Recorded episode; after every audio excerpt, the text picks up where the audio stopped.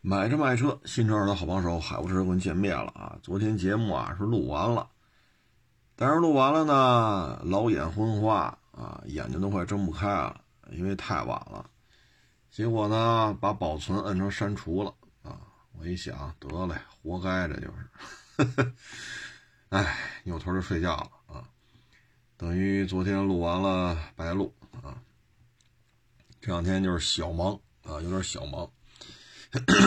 今天呢是去花乡做直播去了，在花乡待了得有仨钟头吧，啊，基本上就是 看不见人啊。你看主通道一进花乡主通道，这主通道，你就站在大门底下往里看，也就是说偶尔有这么仨人俩人的。然后走近了一看吧，都是这干活的。横着呢，这个通道里边呢，消费者很少啊，消费者很少。经常是你，它是左右嘛，主通道左右两边就各有一个通道嘛。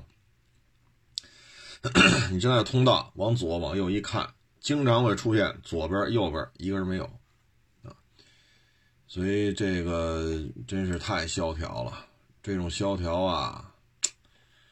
然后你看，我们十一月份就去花乡做直播，啊，呃，十一月份那会儿直播，当时介绍的车，啊，到现在还在这儿，啊，还在这儿，唉，所以说卖车的话，确实，唉。现在这房这个什么房子？现在这个车市啊，确实真的是，哎，所以确实到了一个比较尴尬的局面了。这个尴尬呢，主要源于是什么呢？大家对于收入的预期在减少，啊，呃，怎么说呢？钱不好挣了。收入减少了，啊，所以花钱的时候呢就犯嘀咕了，啊，嗯，所以这事儿它就真的是很难办了，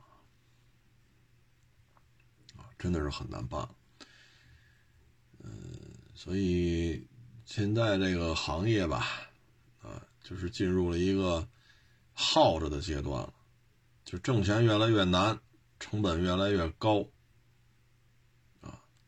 挣钱难，成本高，销量下降，啊，基本就是这么一状态。啊，今天也跟若干家车行的老板也聊，啊，你说往大了做，车摆多点摆它五十辆、一百辆的，你车的成本增加，比如说十辆车，咱一人就能干，或者俩人就能干，那你弄一百台车的时候，就不是说一个人变十个。或者俩人变二十个，他就不是这点事儿了。所以这个车增加了，成本的增加比车数量增加还要多，那你的利润就会缩水啊。所以弄得越来越累，越来越忙。最后一算账，付出和收入还不如小家小业这么干呢啊。很多人不理解啊。包括今天也碰见网友了，就问说为什么做大了成本高？一个人弄十辆，十个人弄一百辆，不行吗？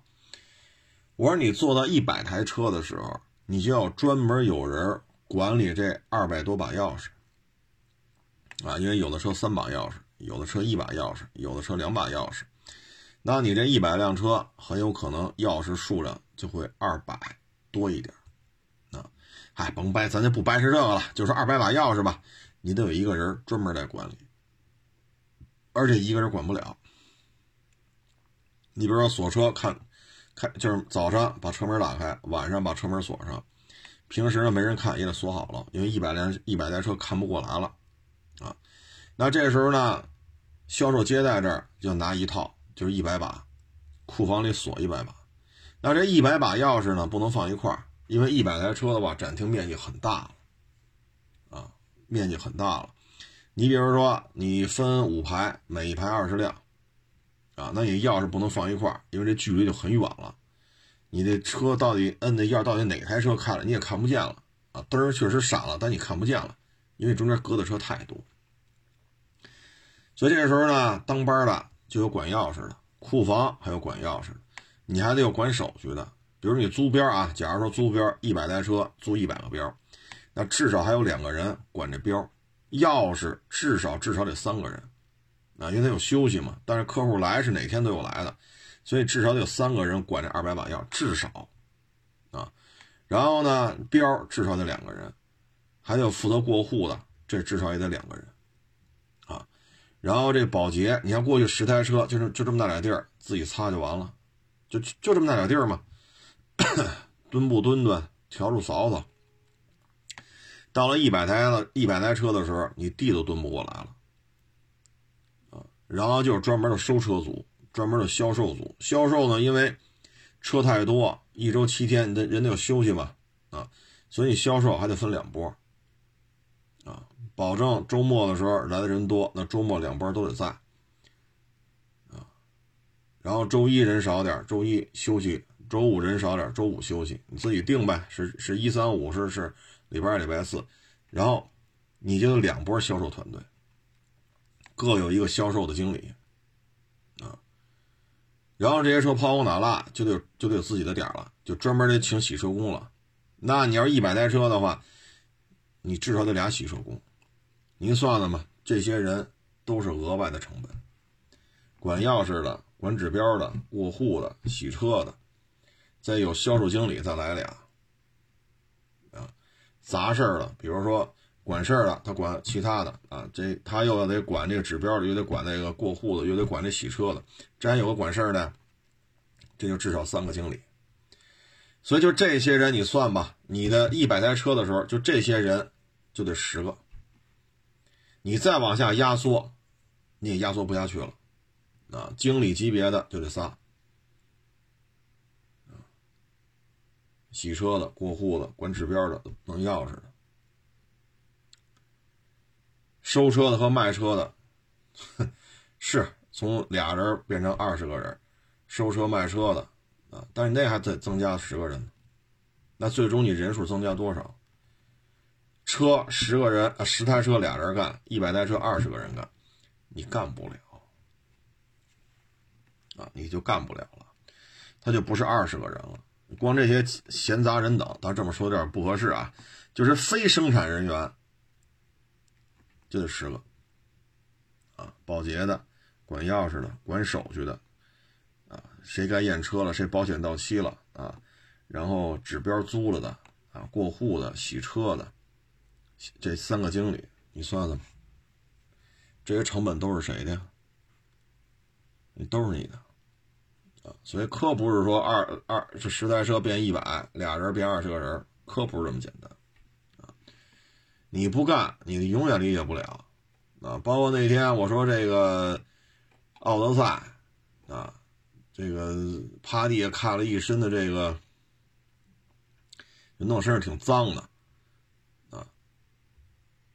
当时就有网友留言嘛，说那你这上举升机不就完了吗？我说下大雪开来的，我上举升机。我说这底盘滴的汤啊，啊，这底盘滴的汤啊，这滴的的这些雪水呀、雨水呀、烂泥汤子。我说这车上举升机，你的衣服不全得弄脏了吗？对吗？所以这就是什么？他没干过，他不知道下完大雪或者下完大雨。这车上举升机底下就没法待了，他理解不了，啊，他理解不了，所以就是很多小事儿，在我们看来很简单的事情，很多网友他他没干过啊，所以他理解不了。你还给他解释，下大雪开来的奥德赛，如果上举升机底下就没法待了，会洒很多的这些汤汤水水，更脏啊！你还给他追加解释一下，要不然他理解不了。所以现在呢，就是小家小业的是最好，啊，否则的话，你说你这儿包括有些说他这个不是车多，他要拓展业务啊，有的呢是要这边做着维修，啊，这边做着二手车鉴定，这边做着贴膜，这边做着汽车改装，这边做着寄售，这边做着收车卖车，啊，这边做着学员培训啊，培训贴膜的，培训二手车鉴定的，还有还有培训着。你这车，比如说你店里边就十台车，就二十台车，但是你这些业务线所涉及的人比车都多啊。你说挣钱吗？都挣钱，但是成本呢？哪哪都是成本。最麻烦的在于什么呢？最麻烦的不在于挣钱成本，成本在这这成本这个挣钱，最麻烦的不在于这儿，而在于每一个业务项目都会出现纠纷，因为什么呢？你每一条业务线你都看不过来，能干的就是做个网红，我拍片了，我出名了。店里边这些车的事你根本就顾不过来。那你在顾不过来的情况下，方方面面的问题谁来处理？你说你在花钱请一个大拿在这店里边坐着，啊，在店里边怎么说呢？镇店之宝，往这一坐，什么事儿都给你摆平了。你给人一月开多少钱呢？一月开八千，人来吗？像这种镇店之宝往这一坐，好家伙，就没人敢呲毛了。这样的你给人开多少钱？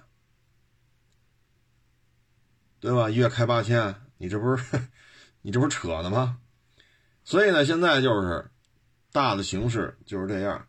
因为花香，你看我我我最近基本上每个月都去个两三回做直播，一去就半天，一去就半天。它市场就是这样。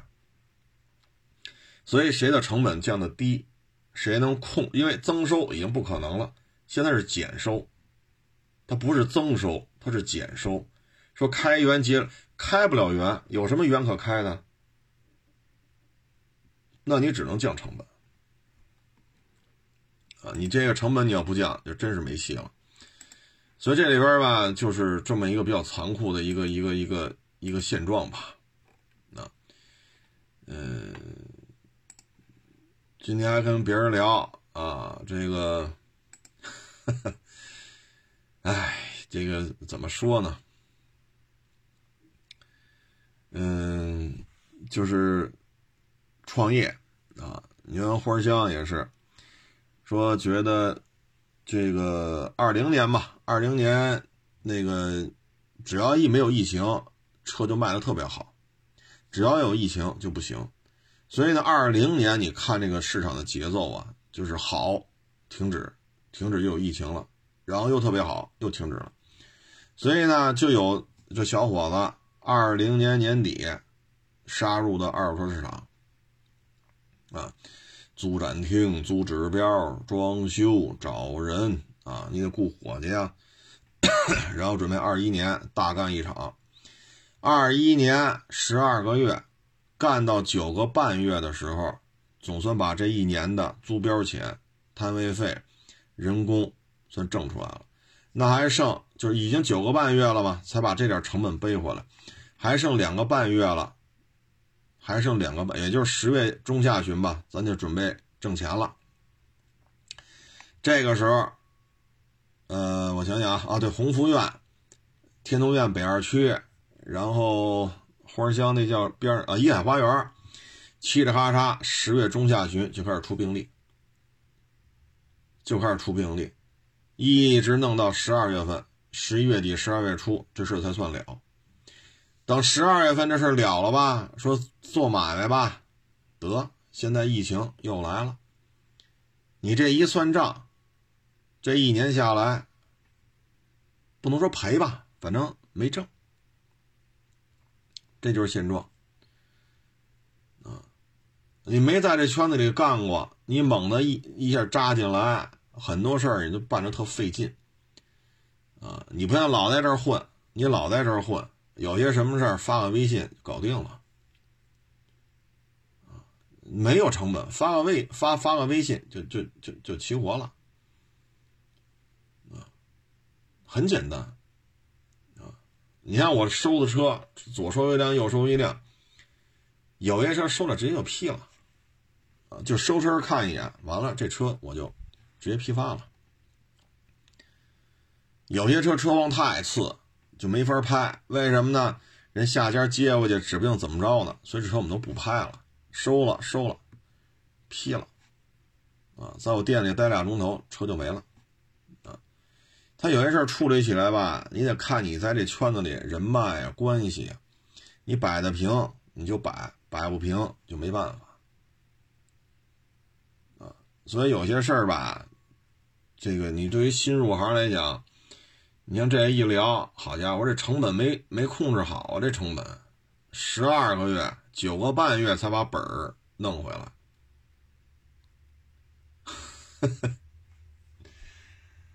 哎呀，我说这说什么好呢？啊，反正现在吧，包括今天跟别人聊也是，啊，开个饭馆什么的，哎呦我去，这赔的。一赔就几十万，一赔就几十万，得了，找这上班去吧，不干了。有的呢，干二手车，好家伙，也是，这刚入行的，也是头碰血流的。我说这二零二一、二二这几年都不适合说咱没干过，就就家里拿一笔钱，咱就开始干，不适合。你不像一几年。啊，一九年可能差点，一九年之前都倍儿火，火到什么程度啊？你随便弄几个车都能卖出去，啊，赔赔也是特别快快快进快出，赚也是快进快出，车的流通速度非常快，你明白这意思吗？那这车赔了是赔了啊，三万八收的，三万六卖，三天完事儿，那那无所谓啊，我这一个月三十天。我三天，对吧？三万八来了三万，我赔了。我还有二十七天呢，我再收啊，三两天一个，三两天一个。我赔这车赔两三千，那车我又挣两三千。我后边这三十天的时间，假如说我就一个车位，我能周转十台啊。我这台赔点无所谓啊，我那那九台那八台，是不是？我那还挣一两万呢，背这两无所谓，很好卖。你明白这意思吧？但是现在可不行了，流通速度明显的变慢啊，所以这个时候就是耗着了，纯粹就是耗着啊。现在到什么程度？我给大家分享一个数据啊，就是这彩票，彩票呢，二零二一年彩票销售额啊，相比二零一九年下降五百亿人民币啊，差一点啊，四百九十多。取个整吧，下降了五百亿人民币。二零二一年的销售额，这是比一九年啊，要比一八年下降了接近一千四百亿。这就是彩票啊，这就是彩票。两块钱买彩票，两块钱，你说这投资大吗？两块钱你能吃煎饼吗？哼，反正北京没戏。北京最便宜最便宜，现在基本上也在六块左右，六块左右，五块的也有，不多了，基本都在六块了。啊，讲究点的都十块了，啊，剩下就是七块八块吧，反正基本上就是六块左右，五块的少，两块钱你连个煎饼都吃不着，你也就买火烧吃。那搏一把吧，万一两块钱弄一五百万呢？连搏的心气儿都没有。二一年的彩票销售额比一一八年下降了接近一千四百亿，比一九年下降了接近五百亿。啊，这这这就是现在的消费，两块钱这不算巨款吧？有这两块没这两块，你是耽误你买车呀，还是耽误你买房啊？两块钱，你说，你你要买那小烧饼，两块钱能买俩，就在北京啊，咱只说北京。这不当吃不当喝吧，啊，那你看怎么着？这下降到什么程度？你包括这个人寿保险啊，现在各家人寿保险啊，这个怎么说呢？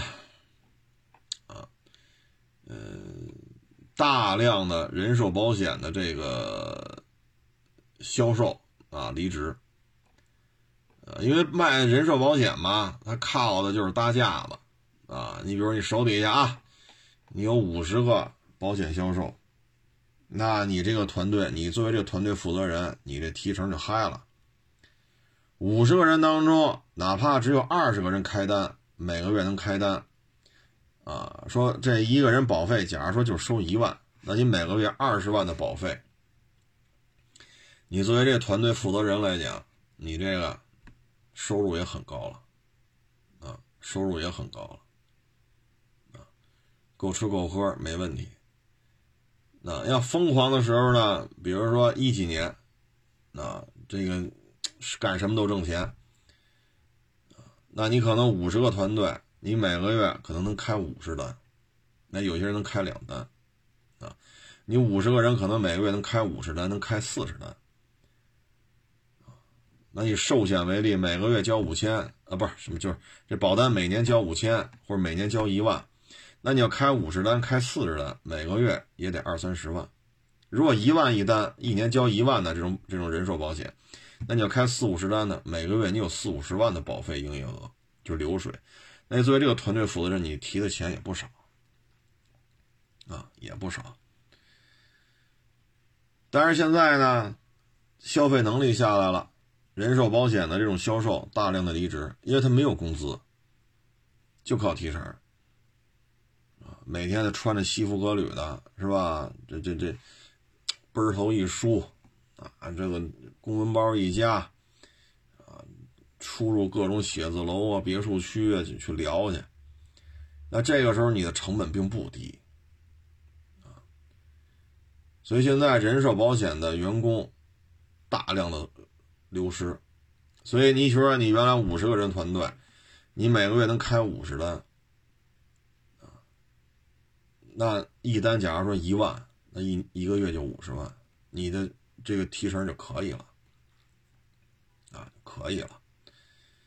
但是现在呢，可能你团队就剩十个人了，开单就开两三单，那你自己都活不下去，其实这就是现在的一个现状。嗯，反正有些事儿吧，这个确实啊，呃，不是太好干，啊，确实不太好干，啊，嗯，现在呢，这个你像“一带一路”嘛，也是把咱们的过剩的这些产能向外推，啊，开拓新的市场，增加这种订单。那现在呢，有一个好消息是什么呢？就是咱们国家的汽车出口有可能接近，甚至于超过韩国的汽车出口啊。咱们呢，去年汽车出口二百零一点五万辆，这是咱们国家去年，这是谁发布的呢？中国工业和信息化部。二零二零年一月十六号发布的，就是工信部，所以这个肯定是靠谱啊。工信部嘛，这是国家权威机构发布的，二百零一点五万辆。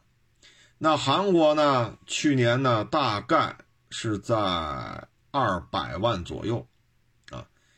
但是呢，去年到底总体卖多少，他没公布，只是靠猜啊。因为前十一个月卖了一百八十六。啊，也就是每个月十三四万辆，十三四、十四五万辆，平均就这个数。那一百八十六，假如说再加个十五六万辆，也是二百一出头，啊，所以呢，咱们要么接近，要么超越，啊，这应该说是历史上第一次，就是中国汽车的出口量和韩国的汽车出口量站在了一个起跑线上，它比咱多，也多不了一两万一两万。啊，咱比他多也多不了一两万，啊，这是历史上第一次，啊，就是中国汽车工业出口。这个呢，就是几个方面吧。第一，车越做越多，啊，越做越先进，越做越这个质量越好。因为二一年的自主品牌的车，你比如说什么星越呀、博瑞呀，是吧？你比如哈弗 H 六，啊，你说二二一年的这些个车。啊，包括比亚迪的电动车，你我不知道各位接触没接触过两千年的时候自主品牌，两千年的时候没有比亚迪的 这些车呢啊。两千年的时候呢，长城是有车的啊，早先呢是各种什么赛影、赛佛啊，然后呢有美日豪情，这是吉利的啊，那车我跟你说吧，这这就没法弄了。你像那赛影，好家伙，那不就一皮卡吗？第二排座后边给打通了，相相当于就是皮卡风扇盖，只不过人出手时候给封好了。啊，他把第二排靠背后边这板子给你去了，啊，小毛病真是不老少。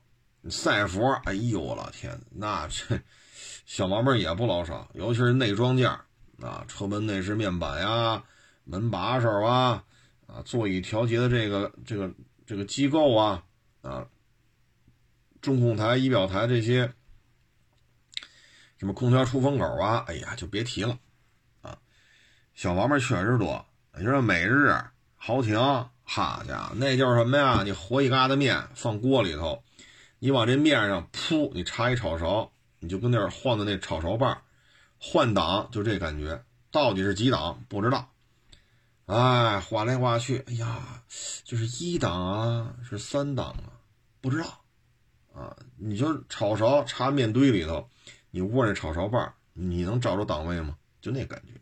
慢松离合，哎呦，不行，左车这不对，我再再再弄了啊，这这个这应该是三档，再找找，这这是不是一档？慢松离合，哎哎哎哎，走车了，哎，好嘞，这就是一档啊，然后赶紧往下一拉，二档，好嘞，这车算开起来了啊，二十别二十年前了，这二十二年前，咱们国家自主品牌就这德行，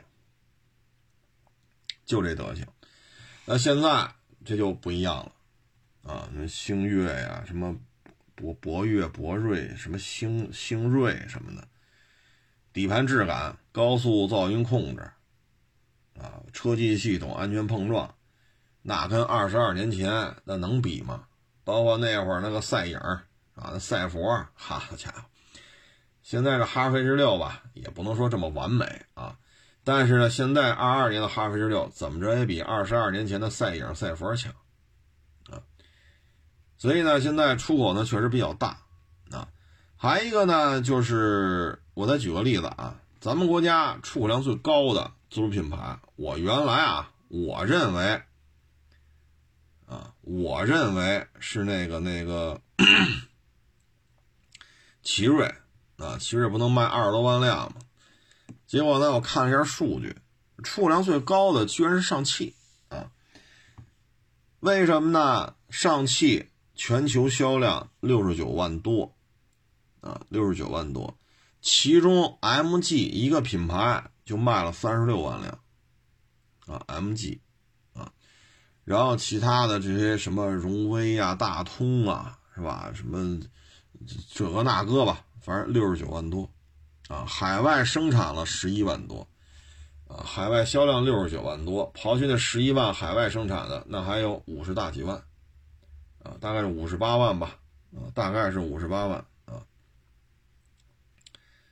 嗯，应该是这么一情况吧，啊，所以总体看还是有进步，啊，有进步，这种进步吧，当然了，你说跟洋品牌相比呢，多多少少还有点差距，但是你要经历过两千年的自主品牌，你就明白了，这表现呀，就相当可以了。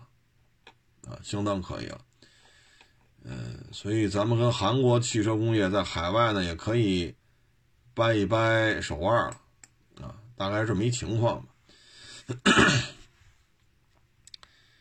然后这个车呢，现在虽然这么冷吧，啊，冷到什么程度呢？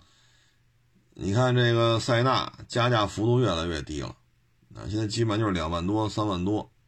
当然了，有的店呢还是这么牛，还得加七万、加八万的，但是越来越多的店就加两万多、三万多，啊，这车呢销量目前看呢确实一般，啊，然后港口的车呢现在掉价掉的比较厉害，你比如说凌志五七零之前能喊到三百、二百九、二百八，现在呢这个车掉价掉的基本上就。哎呀，几十万、几十万的掉啊！所以这个车型呢，疯狂的时候啊，应该说过去了啊。现在港口的凌志五七零呢，新车啊，二一款的啊，这个呢是这个国六的，大致的价格呢，像二一款的啊，基本上就在一百九，一百九十多啊。当然了，一百八十多的也有。个别的呢还要喊到二百二啊，但基本上就是在一百九左右。像刚弄出国六的时候呢，这车能喊到二百八、二百九，甚至个别的喊到三百啊。那现在呢就已经下来的非常非常的啊，非常非常的厉害。你包括凌志什么什么凌志，你包括那个那个啊陆巡对 LC 二百啊。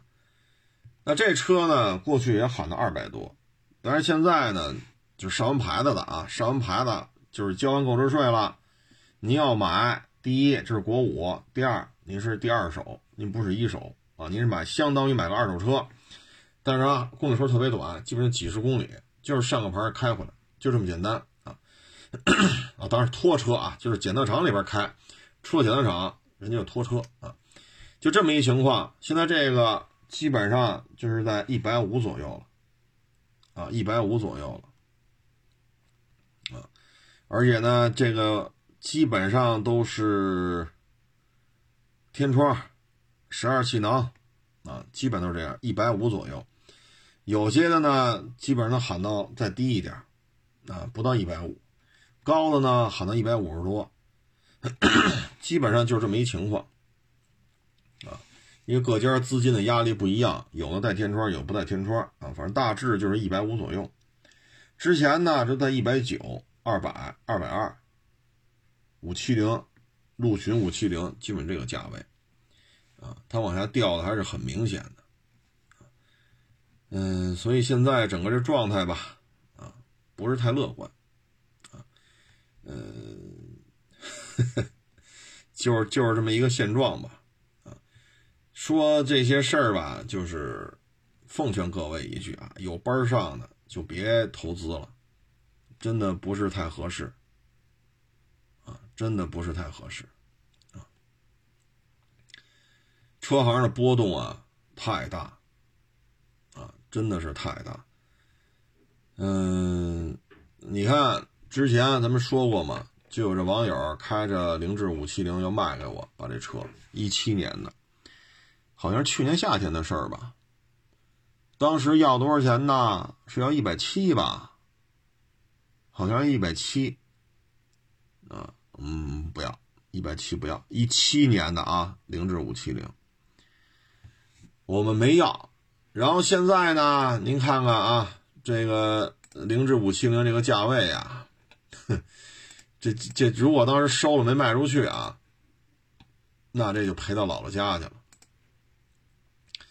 现在呢，如果是一九年的凌志五七零，基本上零售价就车行的零售价也就一百五出头，啊，一百五小几，啊，一百五大几都不行，啊，就是一九年的，啊，一九年的，你说如果去年夏天一百七，他收过一七年的，现在一九年的就喊到一百五十二、一百五十三、一百五十四。那咱这一七年得卖多少钱呢？对吗？你要一百七接的，你放现在没卖出去，你说你可以说啊，只要你接了它，每个月都在降价，一直降到今儿。所以当时这网友好，我好像啊，我记不太清，好像后来也跟我聊来着，一百六十五别人接了，他一百七给我，我不要，后来又找去了，一百六十五接的。啊，一百六十五接个一七的，现在一九年卖一百五十三、一百五十四、一百五十二，怎么办？啊，您说这怎么办？这真是赔到姥姥家去了啊！你包括那卡宴也是，你现在看啊，二零年的卡宴三点零 T，二零年的啊，基本上就是九十大，九十大啊。你说要卖到一百一，那您这，您这得什么车况，什么版本，对吗？所以就是就是九十多，啊，就是九十多。当然，去年夏天呢，像这种卡宴 3.0T 呢，都得奔着零售价都得一百一十多，啊，一百一十多。所以呢，就是这半年的时间，去年天热的时候到现在六到七个月，卡宴 3.0T，咱就以一九年为例啊，一九年的基本就九十多，啊，但是很多还卖八十多的。就极品了，你得九十多，一九年很多都喊到八十多，啊，那在这种情况，咱就以九十为例吧。假如去年卖一百一十五，今年假如说八十多、九十多取个中，九十，你掉多少？二十五万，六个月二十五万，平均每个月赔四万块钱，啊，每个月赔四万，咱也不说有卖九十八的，咱也不说有卖八十八的，你说九十，二十五万。九十五赔二十万，那六个月要赔二十万，每个月三万多，所以像这种大车吧，就是接回来之后的风险啊，非同一般，啊，您不是干这行的，您有您一大堆道理啊，您有一万条这个理由跟我这叨叨叨叨叨叨，哎，您说的都对，啊，反正出钱的也不是您啊，您怎么说都行。是不是？您要是一分钱都不出，您怎么说都行。哎，所以像这种车市当中的跌宕起伏啊，弄不了就会出事儿啊。那现在就挣什么利润特别高啊？哎，弄一堆老德国车，拾掇拾掇，哎，利润又高啊，又显得咱。特别有这个是吧？责任心，你看都修好了。问题是，你不修怎么卖？不是说你多负多有责任感，是这车收回来这么老德国车，你不修怎么卖？啊，当然了，如果炒作一下，你看我多有责任心，我收了老德国车，我给你拍点照片吧，你看我这个修那个修，这儿拆了那儿换，你看我我我讲究吧啊！但是实话实说，你不修怎么卖？修完之后找点副厂件。啊，自己找点进货渠道，进点油，进点滤芯，啪啪一修，这不得卖高点吗？啊，老德国车收车价本身就低，拾掇好了再一卖，现在就这个暴利，就这个是暴利。啊，你要是不修，你像是吧？故障码亮亮了，给他消故障码。啊那利润更高啊，利润更高，可能出事出多了，害怕了，老道歉不够使了，得修好了再卖了。过去可能就这么干，亮了码销喽，啊，漏了拿块布擦喽，啊，然后老来闹来，啊，左一次道歉，右一次道歉，那得现在找人修好了卖了，价儿卖的又高，利润又高，显得自己再接点翻新整备的活儿。是不是？就这个挣钱，啊，就这个挣钱。因为老德国车吧，这车主心气儿都很低了，很多地儿不爱要，所以有人能收能给钱，他就挺高兴，啊，基本上这么个状态。然后再跟大家说一个好消息吧，但这事儿还没有正式的看到文件，嗯，只是一个传闻，啊，就是说这个文件是一个截屏。说是摩托车就两轮的啊，取消十二年的这个强制报废了。哎，我觉得这不错啊，这不错。两轮摩托车呀，现在在国内啊，应该说发展的非常的快啊，嗯，发展的也是应该说，嗯，到了一个新的阶段吧。啊你像公升级，啊，人四缸的、三缸的、俩缸的，包括长城。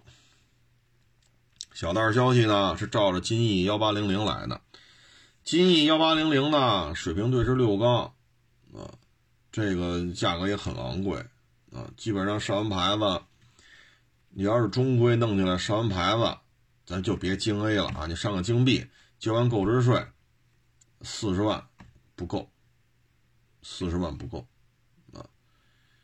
所以这车呢，像长城也要造这种，就是高大上的摩托车啊，六个缸、四四个缸可能他都不玩了啊。那这车确实价格在这儿啊！你说十三年强制报废。啊，咱也不说长城出的金翼啊，还是本田出的金翼，你十三年就回炉了，确实挺可惜的。本身摩托车呢，像这种重型机车啊，公升级的公里数普遍偏短，尤其是像北京或者再往北啊，东三省啊，或者内蒙、新疆啊这种冬季非常寒冷的地方，它摩托车就没法骑了。那像咱们这边骑的多的呢，基本上就是外卖啊、闪送啊、快递啊，他们骑的公里数很大，但是他们基本都是一百、幺二五、幺五零，啊，说一年能骑几万公里，甚至更大的公里数，啊，其实重型机车本身制造精良，你像本田金翼、宝马水鸟、大哈雷，这本身就是摩托车圈里的这种巅峰之作。啊，包括宝马 K 幺六零零，这是从气缸数上跟金翼较劲，但实际上，啊，甭管它做怎么样吧，反正这都是巅峰之作。你说跑个几万公里，这车真的是没毛病，正常保养、正常使用，啊，出点毛病确实也费劲啊。所以这是对于资源的一个合理利用啊，而且呢，你重型机车价格很高，如果大家买回来十三年就完蛋。那其实对于销售消费，都是一个负面的东西，他就觉得我买这车不值。虽然说现在马路上啊，说零四年的车，啊，零五年的车，零三年的车，就机动车、小汽车啊，小客车，这已经很少了。实事求是的讲，在北京零三、零四、零五的小客车很少了，但是呢，只要你愿意开，说黄标了。啊，那我就什么五环呀，这个那我不进了，是吧？但你还能开，你遵守它的规定，你还是在北京市行政版图内，你还有开的可能性。实事求是讲，已经很少了啊。但是呢，你有这十三年和没有这十三年，心气儿不一样，对于摩托车的残值也不一样。这对于国内发展大排量摩托车来讲，也是一个促进作用。啊反正我骨子里还是希望取消这十三年吧，太多太多的这个重型机车就这么给废了，啊，真是挺可惜的。说完这个吧，再说这两天下大雪，昨天也在下，今天也在下，这下的确实是，但是今天下的小一点啊，也分地区。你看，今天我在花乡的时候，花乡也在下。啊，昨天下的最大的，反正昌平，打天亮就开始下，下到天黑。啊，昨天昌平反正是这样，雪确确实下的比较大。昨天我们在车市里边的时候呢，它的这个雪到什么程度啊？差不多跟脚面一边高了，就是我们昌平车市这一块啊。所以这个吧，就是各位得注意安全了。你看昨天。呃，昨天我们不是收一车吗？然后人把备用钥匙给我们邮过来，闪送没人接了，啊，闪送没人接，最后没招了，人家车主又开车过来把钥匙给我们送过来。本来以为快递闪送，快递来不及，因为得过户就是闪送啊，闪送是最方便，结果没人接，因为闪送都是骑摩托车，他一骑骑二三十公里，他们不敢不敢接了，怕摔了，怕出事儿啊。所以呢，各位就别这么大瘾头了，因为明天咱不就是周末了吗？说跑山去，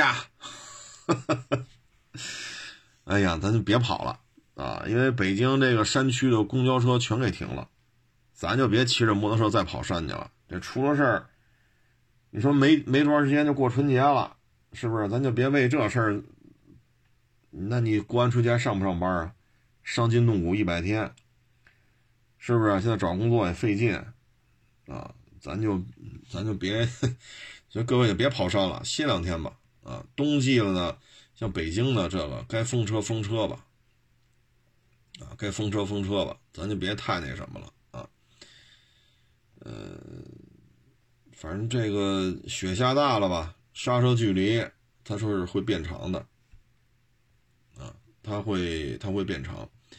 然后呢，这个行驶稳定性，如果结冰的话呢，它车身的稳定性会出现问题的。你就说我有 ESP，各位啊，我们当年是既在冰雪路面上做过测试，也在人造的仿冰雪路面上的这种路面做测试，都做过。它是非常滑的那个路面，应该铺了一层什么东西，然后再往上撒那个。那当时干这事儿是老外啊，具体他们撒什么我也忘了，反正在我是在北京啊，是是开的，天儿还挺热的。他是地面铺了一层东西，然后往上撒。要我理解，可能就是肥皂肥皂泡泡了水之后，那个或者洗涤灵泡了水之后，然后这车，我当时开的，我记得是奔驰吧，这应该是十几奥奥运会之前，我记不太清了啊，反正十几年了。然后呢，这奔驰有 ESP 没用，摩擦系数到一定程度，ESP 根本就没用。当时模拟的路障全撞，啊，你也特别特别的慢，刹车吧踩的轻，特别特别轻，进入速度的控制特别特别的慢，你能拐过这个路障，要不然全失控，啊，所以这个人造的冰雪路面和真正的冰雪路面。包括前两天咱说那个三月份，我从十度跑山跑到门头沟，下坡一百八掉头，我没发现那有冰，啊，所以这些都经历过，啊，你就知道冰雪路面它是有危险性的。所以各位呢，这两天呢还是悠着点，尤其走一些啊细枝末节的路面，主干道都清干净了。所以咱得对于北京的这些市政环卫啊，像这些岗位上这些师傅们说一声谢谢。啊，雪夜里下，人家夜里干；白天下，白天干。这么冷的天儿，是我们干活手都伸不出来了，手伸都动手指头，是吧？咱得说像环卫啊、市政啊啊，就像人家这些师傅们说一声辛苦。那咱自己呢，对一些细枝末节的小路呢，就一定要注意了啊！你有 ESP 没用，到了一定摩擦系数降到一定程度，什么 ESP 啊？根本就控制不了，啊，所以这个安全是第一位的吧？啊，安全是第一位的。嗯，怎么说呢？下雪天不开是最好。你看这两天我们坐地铁，啊，地铁都没什么人，地铁都没什么人啊。你像我今天我去花乡嘛，我坐地铁回来。从那个科一路上来，科一路坐几站，不就是北京西客站吗？要往年这会儿，好家伙，挤不下去，上不来了，乌泱泱、乌泱泱的。你猜怎么着啊？五点多，我上科一路坐的地铁站，那坐的地铁上去就有座。到了西客站，这车里还有座呢。下也没下几个，上也没上几个。哎，我说这不应该呀。往年这会儿大包小包的，是吧？这这怎么到了西客站居然上来人就有座啊？所以现在不行，您就坐坐地铁得了啊！能不开车就不开车了。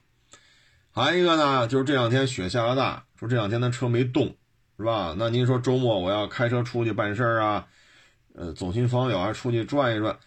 两天没动了，三天没动了，一定得热会车，啊，热会车。如果您的雨刷器几乎都是俩啊，但部分车型是一个，部分车型是仨。小客车范畴内，几乎都是两个雨刷器。您先试试，别上来就让雨刷器就滋玻璃。是，您玻璃水防冻的是吧？您别这么弄，啊，防冻不防冻玻璃水您都别弄，你先看看的那个。站在车外边，你蹬一下你的雨刷器，能不能蹬起来？如果它已经冻在前风挡上了，您就别上里边开那雨刷器那开关去了，非让它滋滋滋滋，那这个对于胶条，就雨刷就是雨刮器片，这是有损伤的。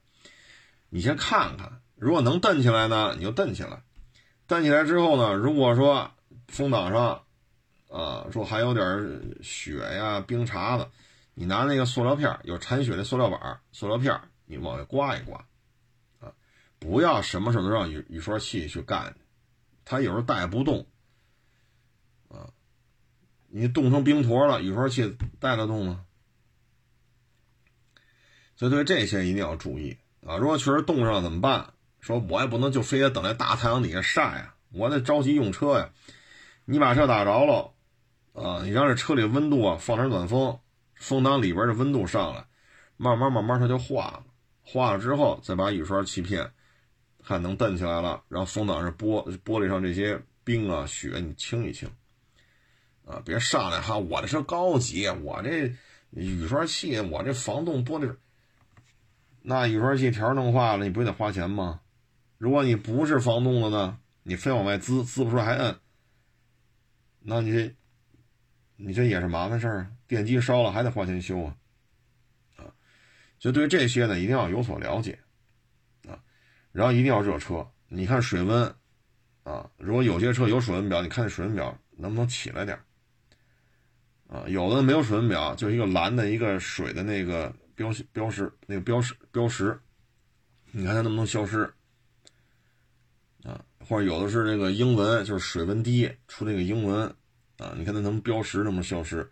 消失之后水温就上来了。然后你看转速，一般啊，如果两三天就下大雪，两三天没动，你着车转速，有些车能干到一千五以上，有些车能干到两千。你等一会儿，你等它那转速啊下来点啊，比如一千了。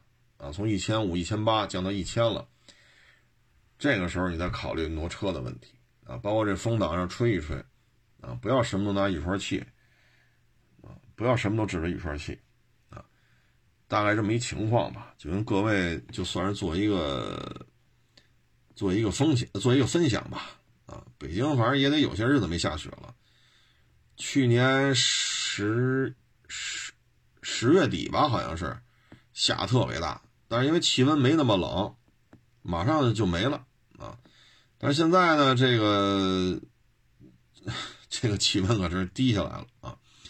所以各位呢，对这事儿吧，还是得还是得注意啊，还是得注意。一呢，自己别出事儿啊；二呢，咱们这个呃车啊，也别因为咱们瞎弄给车弄坏了啊！所以就跟各位就做一个分享吧。啊然后像我们这个小视频呢，呃，我觉得这就是看吧，啊，你像我前两天就说这事儿嘛，发微博上了，啊，我说的是什么呢？就是收车嘛，有些车呢，哎，这小视频没法拍，啊，没法拍，啊，你比如说陆巡换飞度，啊。呃，准新的宝马七要换精逸经经经典轩逸跑滴滴去，啊，我说就没法聊了，我们也不砍价了，反正您说一价，我们说一价，咱能凑合凑合咱就凑合，不能凑合我们都不带砍的。为什么呢？人家有难事儿，人家里遇到难事儿啊，咱就别跟着砍了。反正你说一件，我说一件，要能降就降，不能降绝不跟这砍。我发那微博啊，大概其就是这么个意思。啊，大概其就这么个意思，就有这个人跑底下留言去啊，就说什么呢？他还是不着急呀，是不是？还是不缺钱呀？这叫的很砍呀！我给他回复呢，就是说明他不着急，是吧？说明他不缺钱。我给他回复就说明您懂事儿啊。有些钱呀，就别挣了啊，比如说趁人之危。啊，比如说落井下石，啊，这钱咱就别挣了，咱也别，我也不去那儿砍去，我砍它干什么呀？啊，我砍它干什么呀？您说呢？但是现在呢，我们感觉啊，就有些人呢，对于这些事儿吧，也不知道他是怎么想的，啊，我就特好奇，你比如说啊，春节。说小时候啊，家里家长带着咱们走亲走亲访友的，那这那爹妈没教吗？就春节这种走亲访友，见了面是不是都得说点客气话啊？啊，是不是说点吉利话？哎呦，这一年没见了，您这气色真好啊！哎呦，您这精神头真棒啊！这一看就家里过得挺好的。哎呦，您这房子真是真暖和啊，真真装修的真温馨。这爹妈没教吗？还是说像您这就是就这这这类似于这样心态的这个网友，您您您您走亲访友，春节的时候啊，亲戚啊，什么单位的同事啊什么的。哟，你家房子这么小啊？你都穷成这样了，你大过春节了，你还不换套房？哟，这三年前你家房子就得装修，这还没，你是不是穷的连装修钱都没有？我就特好奇，就是爹妈带着串亲戚时，是不是爹妈也这么说话呀？对吗？所以有时候我就觉得，这这现现在这社会啊。这是流量，啊，就是流量，啊，就是互联网上就是为所欲为，想怎么说就怎么说，在互联网上，这种言行啊，确实，嗯，反正看吧，啊，反正看吧。如果说你生活当中你发现你身边的人在网上就以这种姿态去出现，去发表言论，你跟他最好保持距离，因为什么呢？趁人之危。落井下石，这事儿说得出来就干得了。为什么呀？网上的这种言论是没有人说啊，单位里那种是吧？你顾及一下上下级呀，兄弟单位是没有。网上就想怎么来怎么来，这就是他真实思维的一个展示啊。所以你看身边碰上这样的人，你跟他保持距离啊。就像我们这收车什么的，我们能说谁呀？我们有时候只能说我们自己啊。我出我接不了你这件儿，像有些说车视频，我们不能说人家怎么怎么着，人家里遭了难了，人就需要这笔钱，所以这车就得卖这个钱，但是这这这这么高，我就没法接了呀。那我们能说什么呀？我们因为人家也很客气，对吧？我们也很客气，人家客气，我们互相尊重嘛，网友网友嘛。那我们不能说别的，我们只能说接不了。我们把人家里点难事儿，人家跟我说了，我抖了一遍，所以收不成，只能赖我自己。我能说什么呀？说这车我们就四十亿出头卖，四十小几，四十亿出头收，四十四十小几卖。那您非要六十，那我怎么接呀？那你为什么要六十啊？因为那边一个什么什么事儿就要六十万，我这车就得卖六十万，我兜里一分钱都没有了。那你让我们怎么砍这价？我只是说我们接不了。你要六十，我们就出四十小几，卖也卖四十小几，行就行，不行陪人聊会儿，对吧？困难总会过去的，您这也多保重身体。我们也只能说到这儿了。但是这视频拍摄，我们不能说人家里什么什么事儿，我们只能说我们自己收不来，收不成都赖我们。那我能说谁呀？啊，这四十小几的车，四十小几收四十，他要六十。你那你让我们怎么弄啊？人家也倍儿客气，特别有教养的，特别有家教。那我们只能说他赖我呗，受不了全赖我，我接不了。啊，他跟昨天奥德赛不是一回事儿。昨天奥德赛啊，嗨，我们也没法说，又瞧不起你，又得让你出个价。啊，你问他要卖多少钱，他又不说。啊，我们又擦车又这那折腾一个多钟头，又花钱查记录，你给我们玩这出，这跟这不是一概念。人家有的特别客气，啊，所以人特别客气，咱也也也那那只能赖我自己呗，啊，但是有些人不理解这个，他不愿意思维，啊，老是阴暗心理，啊，那那人家是一箱一腔的热血，他那是一腔的黑血。他想什么都是黑暗的，想什么都是阴暗的。人家落了难了，人要变卖，他就是不着急。出了他家里事儿还是不急，急就玩命砍，这这话都能说出来。所以呢，就是嗨，出门在外，是不是收车也好，卖车也好，差不多就完了啊，差不多就完了啊。只要别跟我们这太过分，我们一般都把责任往自己身上揽。这车没收成，都赖我们自己。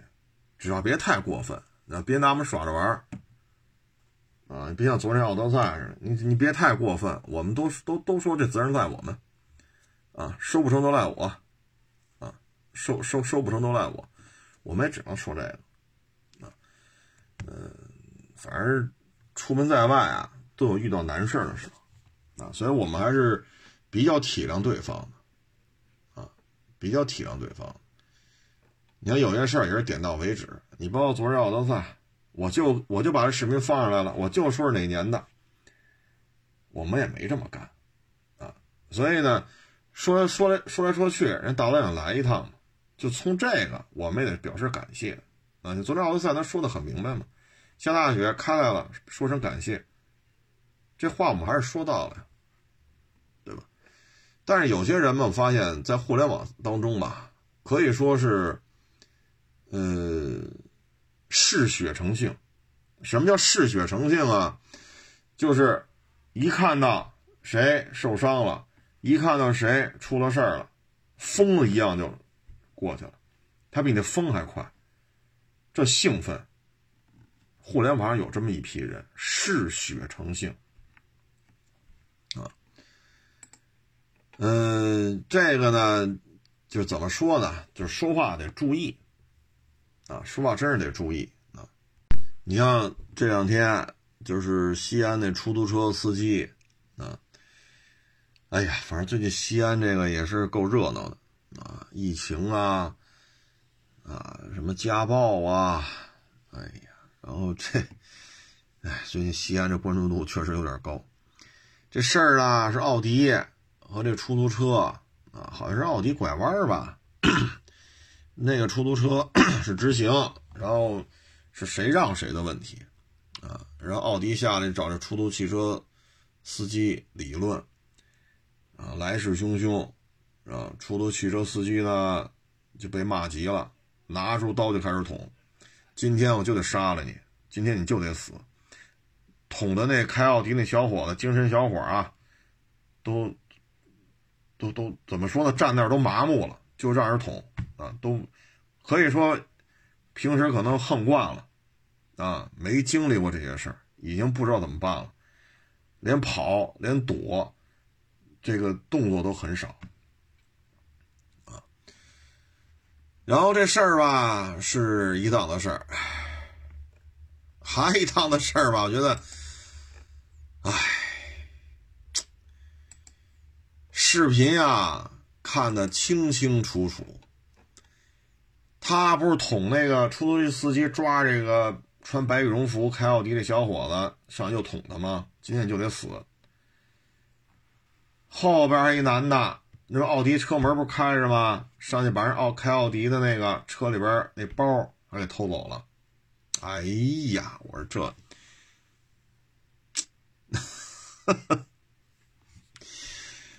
哎。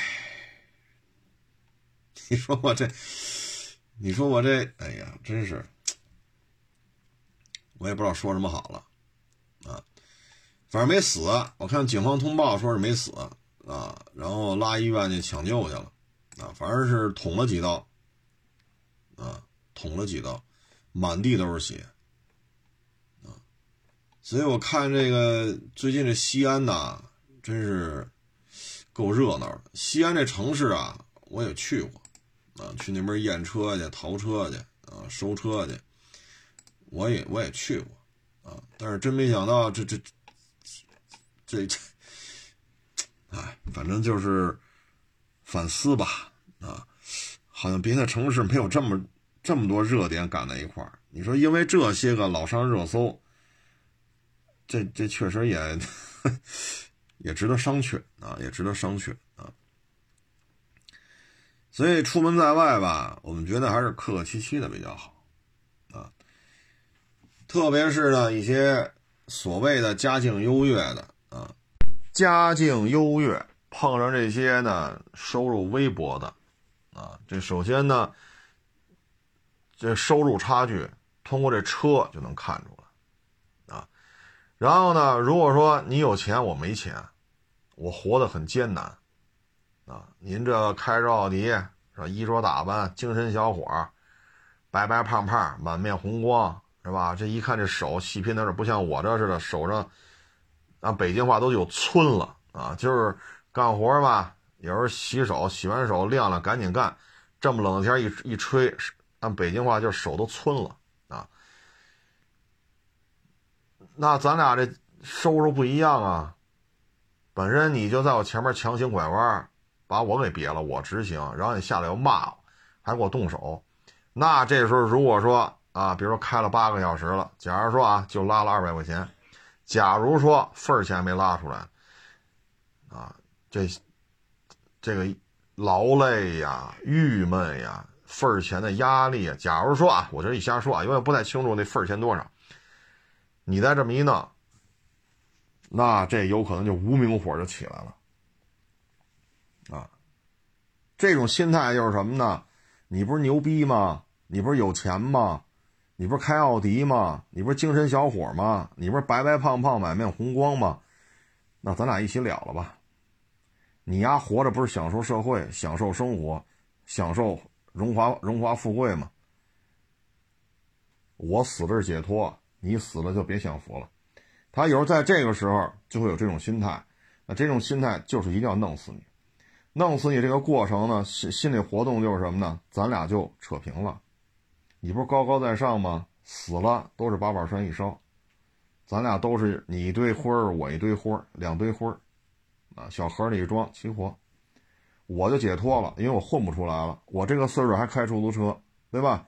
你不是这么牛逼吗？啊，你比我小这么多，跟我这没大没小的吗？那就白刀子进红刀子出，这就是他的思维方式。所以呢，现在很多精神小伙吧。可能家里也是养尊处优，爹妈也没教怎么出来跟人打交道，没教，那在家吆五喝六，那出门也这样，那你这就碰上硬茬子了，啊，那这就碰上硬茬子。这个视频拍的很清楚嘛，捅了若干刀，这哥们命大。反正看警方通报，医院抢救去了，没死。所以这就是什么呢？平时说话呀忒冲，不知道几斤几两。不知道几斤几两。啊，包括很多年前了，那十多少年前的事儿了。我在汽修厂嘛，啊，我没在那上班，那家汽修厂我不是在那上班，我是去那办事儿去。跟那家汽修厂有点业务联系，这女的就说这刹车有问题，开奥迪了。后来呢，我跟着那个汽修厂长吧，应该是，我看看去，嘿，我说这奥迪没见过呀，我操，这刹车怎么了？这是，一看，我操，压这刹车是人为给它造成的，就是什么呀？等你丫开出来。用不了多一会儿，刹车就没。如果你出门上了高速，今儿你就八宝山了。啊，后来呢，就跟他说：“你这刹车不是故障，你这刹车是人为的，我们修不了了，不行你报警吧。”那女的一听，哇就开始哭。为什么呀？她她心里很清楚，有人要弄死她。报警吧，这事儿我们可管不了。所以呢，就是出门在外啊，差不多就得，嘴上啊客气点啊，有些仇结了，你就不知道对方会怎么报复你，啊，说车给我划两道，给你车划两道，那真是赏你脸了，给你车划两道，给你玻璃碎了，真是赏赏你脸了，啊，你说天网监控是哪儿都有。没有死角吗？唉，所以呢，就是出门在外，差不多就得，啊，尤其是这些二三十岁的精神小伙，包括咱之前说北京那个，嗯，黑车红车两台车追，我忘哪个是红车，哪是黑车了。在马路上早高峰都送孩子去那学校，都是孩子，都是学生家长。前面这车无缘无故停在那不动了。那早高峰啊，你这莫名其妙你不动了，对面他有行车记录仪吗？他前面一辆车没有啊？那人后边车不就超他吗？人超他，他还骂人家，骂着人超他了，就各走各的完了吧？你骂人，人也没搭理你，不去大灯晃，别人家这那，后来前面这车就停下来了。这前面车停下来了，他他还把人打一顿，摁在地下打，哎呀打完了吧，开车就跑了。但是都送孩子去那学校啊，人家就追上，那肯定能追着你，都是学校。下车拿着刀，人挨着打了吗？你你你在那无缘无故停车，人超你挨顿骂，人超你在后面大灯晃，晃完之后别去了，别的又打，又人家挨顿打，拿着刀就下来了，噗就一刀。你看这主啊，电视台采访的是法制进行时还是红绿灯？那电话里头太不像话了，必须严判他，啊！居然光天化日给拿刀捅，他干什么呢？他有没有法制观念呢？我一开始听这采访吧，我以为他遇到拦路抢劫了，你知道吗？后来我一看这过程，我了个去！我这挨一刀了，还不知道哪边是西，哪边是东呢？这社会他就有这样的人，啊！这社会上，这社会上就有这样的，让人捅一刀了还不知道自己几斤几两呢。自始至终都没弄明白这事儿到底谁对谁错。那哥们儿就判了几个月，从他捅人到这个红绿灯啊，还是法制进行到这片子播出，他的刑期已经快到头了。这哥们儿马上就放出来，放出来之后，他要看这节目，好家伙！你别我车，我超过去，你骂我，你跟到后边，你拿大灯晃我，我下车问你怎么了，你上来把我摁在地下打，然后你开车就跑，我捅你一刀，好像捅胳膊上了，然后我还赔你一大笔钱，我还得进监狱，然后你接受电视台，你还骂我，接受电视台采访还骂我一顿，就有这样的，所以您身边有这样人，保持距离，他死都不知道怎么死的，千万保持距离。所以也提醒各位，差不多就得，啊，差不多就得。而且呢，像那个超车那主就拿刀捅人，这个他停在马路上他不动，那他就超过去呗，超过骂他，骂就骂了。你骂我，你不骂我，耽误挣钱吗？对吧？说跟在我后边了，我超他了还不行，他停那不动，我超他还不行，不光骂，后边摁大大灯晃，那你就晃吧，我该怎么开怎么开。说下去理论一下，问他怎么了，他把咱打一顿，行了，不追了。你不是把我打一顿吗？你那车行车记录拍着你把我摁地下打一顿，直接报幺幺零，这事儿就简单了，对不对？这年头我操，这监控录像一调，因为这有行车记录仪嘛。所以这社会啊，你像这种嘴太欠的，保持距离，就是嘴太欠的啊，保持距离。他要被报复的时候呢，别溅咱一身血啊！比如说，他开车出去，人要跟拿他这车说事儿，咱跟他一台车有可能一起没了。就是嘴太欠的，跟他保持距离，因为要报复他的人很多。咱跟他一一起开车，坐一台车出去，如果人拿这车说事儿的话，那可能咱咱就是那个黄泉路上手拉手作伴了。咱冤，这么死咱冤啊！所以一定得保持距离，尤其是像这个挨了一刀还蛋逼蛋逼的呢，你更得跟他保持距离。这是没想明白，下次碰着一想明白怎么办他的，这事儿就就说不好了。所以跟这种人保持距离啊，嘴太欠，这跟岁数大小没关系啊，跟岁数大小没关系，嘴太欠的保持距离。因为对方如果想开了，这两年没事干，那咱俩这仇得得了啊！不怕偷，就怕惦记。啊，像我们身边车行里头就出过这事，出了事儿之后调监控吧，最后一看监控，人家说：“您看啊，这人跟了你已经有些日子了，往前倒一个月，你每天几点出的家门，每天进的几点进的车市，每天几点从车市出来，每天几点回的家，人都跟着呢，往前倒一个月，监控里都拍着呢，他盯你盯一个月了。”盯你一个月了，你老婆干嘛的？你孩子干嘛的？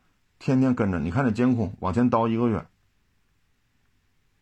然后他才动的手。